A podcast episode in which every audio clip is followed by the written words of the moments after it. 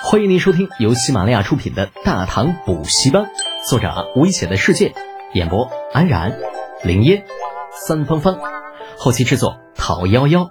感谢订阅。第五百五十三集，脸红。喂，茵茵，你怎么了？脸怎么那么红啊？是不是生病了？李浩的声音似乎很遥远，又似乎很近，吓得程茵茵连忙矢口否认。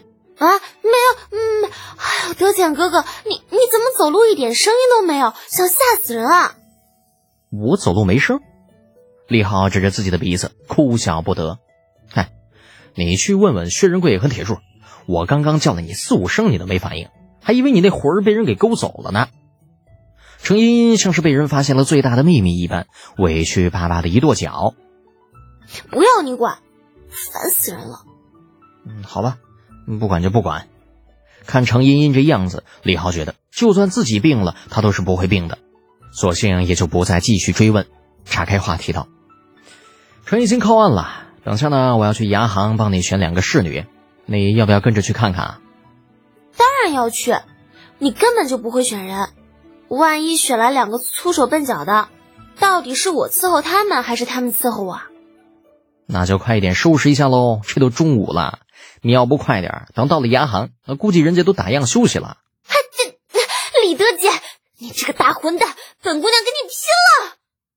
尽管程茵茵有种被冒犯到的感觉，尽管她觉得德简哥哥是在冤枉自己，但是等到下船的时候，日头着实已经偏西。迎着李浩怪异的目光，小姑娘嘟着嘴，不满道：“什么嘛，这明明才未时，你干嘛那么着急？”李浩吐槽不能，叹了口气道：“哎呀，茵茵呐，现在是未时末，好不好？嗯，你自己看看，太阳都快要落山了。”自知理亏的程茵茵这次难得的没有再反驳，只是低下头，可怜兮兮的嘀咕道：“什么嘛，以前人家在家里都有侍女帮忙的，可是，在船上只有我一个人不说，连梳妆打扮的东西都不全。”这怎么能怪人家呀？好吧，事情的确是这样的，可这又能怪谁呢？谁让你从家里出来的时候不想着带呢？我李浩李德简，堂堂从三品的大佬，路过华州的时候，那能想着下船给你买胭脂水粉和梳子就已经很不错了，难道还指望着我把东西给买齐吗？老子又不是女人，怎么会懂得这些啊？嗯，当然，这些李浩最多只能在心里想想，是不敢宣之于口的。不管是穿越之前还是穿越之后，数十年的生存经验告诉他，永远不要试图跟一个女人讲道理，否则一定会死得很惨。龙门县的码头并不大，平时也很少有大型船只停靠。今日李浩他们的战船往岸边一停，立刻引来了无数的关注。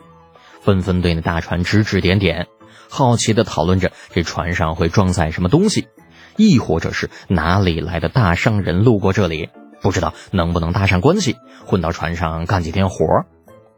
只有那些驻守码头的官兵和经常跑船的家伙知道，这他妈根本就不是普通的货船，而是水师的大杀器。能够坐这种船的人，绝皮是大佬中的大佬。于是。有聪明的，二话不说直接回城去找县尊大人汇报情况；而笨一些的，则是不断往前凑着，打算靠近看看，这水师的大杀器到底与普通的货船有什么不同。李浩等人便是在这个时候从船上走了下来，摆于陆战大队的护卫，一身黑黝黝的战甲。当先下船之后，二话不说，直接将人群与战船隔开。薛仁贵和铁柱二人跟在李浩与程茵茵的身后，手按刀柄，目不斜视。如此气势之下，围观的百姓自然不敢再继续靠近。啊，一个个也不用护卫们驱赶，主动闪到了一边，给李浩等人让出一条路来。对此，李浩在齐州的时候就已经习惯了，倒是没有过多的表示。一边走一边扭头对薛仁贵说道：“仁贵呀，这可是到了你这地头了，等会儿往哪走，全听你的。”薛仁贵抱拳应诺，二话不说便替李浩指起路来。人群当中有眼镜的家伙看到了一身明光铠的薛仁贵，不敢相信的揉揉眼睛，嘴巴张得老大老大的。是薛家那个小子薛仁贵回来了。真的假的？我听说他去长安做了大官，可眼前这位却是个随从的身份，你该不会看错了吧？靠，老子就算是看错了自家婆娘，也不可能看错他。就这家伙，当年一直在我家门口摆摊卖东西，低头不见抬头见的，怎么可能会看错啊？嗯，是吗？那你惨了。希望当年你没有得罪过他，否则……嗯，管，我是那样的人吗？要说当年的话，我还施舍过他一个馒头呢，也不知道他还记不记得。认出薛仁贵之人，颇有些失意的说着，身边传来同伴的声音：“一个馒头你也好意思说？说不准人家……”话说的一半。陡然顿住，因为两人发现正在陪着李浩和程茵茵的薛仁贵突然停了下来，正转头看着他们。完了，完犊子了，被听到了，该不会被报复吧？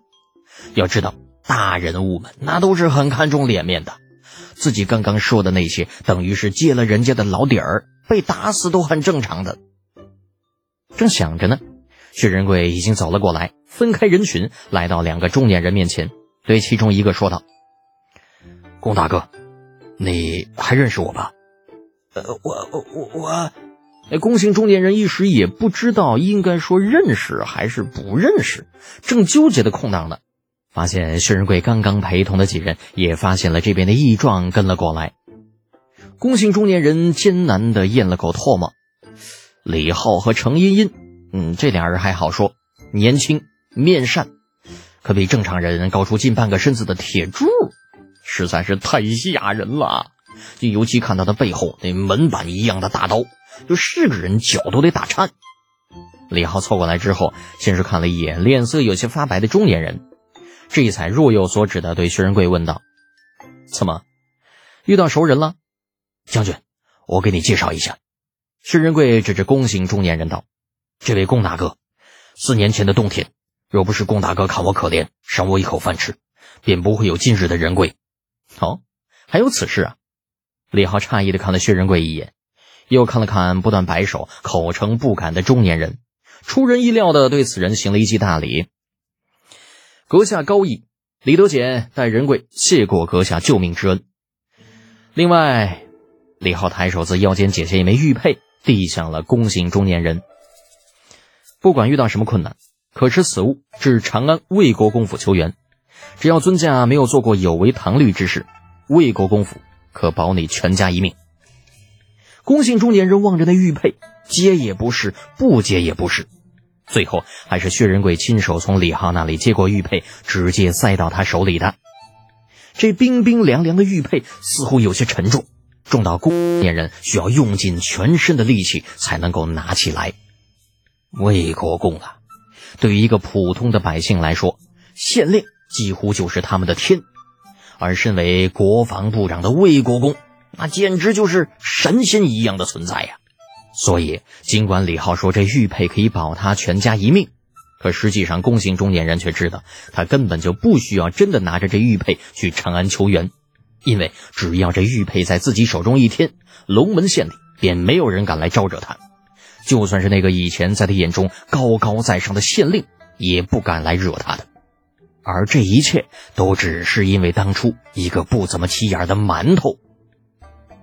老公啊，我收回刚刚说的话，你这个馒头给的，那绝批是你这辈子所做过的最正确的一件事情。行，啥也不说了，等下回去请客啊。同伴羡慕的声音让宫姓中年人回过神来。面前已经没了李浩、薛仁贵等人的影子，只有一群交情不错的朋友正围在一起，盯着自己手中那玉佩，嫉妒的眼睛发红。本集播讲完毕，安然感谢您的支持。